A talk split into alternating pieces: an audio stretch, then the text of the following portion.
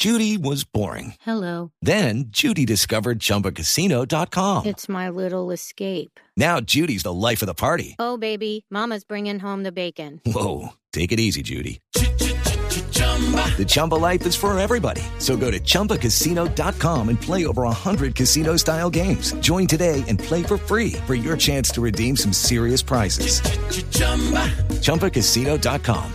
Purchase necessary. Void where prohibited by law. 18 plus terms and conditions apply. See website for details.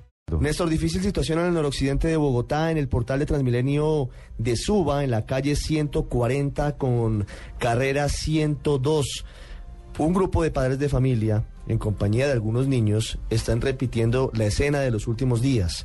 Están bloqueando ingreso y salida de articulados de los buses rojos y también de alimentadores. Están en contra de el cierre y la conclusión de algunos de los convenios del distrito con colegios privados. La movilidad en esa zona de Suba, que es una de las más populosas de Bogotá, en este momento es prácticamente nula.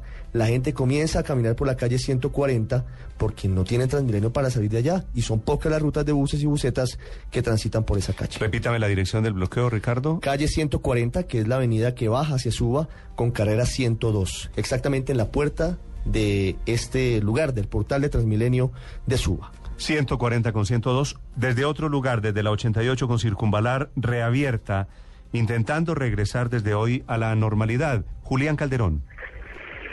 Néstor, muy buenos días. Pues a esta hora hay buena movilidad en este punto de la ciudad. Esta vía fue reabierta un solo carril en el sentido sur-norte, aquí a la altura de la circunvalar, entre la 87 y la 92. Este tramo de cinco cuadras estuvo cerrado por cerca de un año, cuando el 6 de diciembre del año pasado un derrumbe de 30 toneladas de tierra y lodo bloqueó por completo la vía. Este derrumbe sabiado por los malos manejos de las aguas dentro de este cerro, que en ese entonces se desplomó. En ese momento el panorama es otro completamente diferente. Hay cerca de 50 obreros y la mitad de ellos están trabajando prácticamente a rapel, asegurando con vigas y asegurando con placas de concreto en trabajos manuales esta tierra para que no vuelva a suceder ningún evento como este.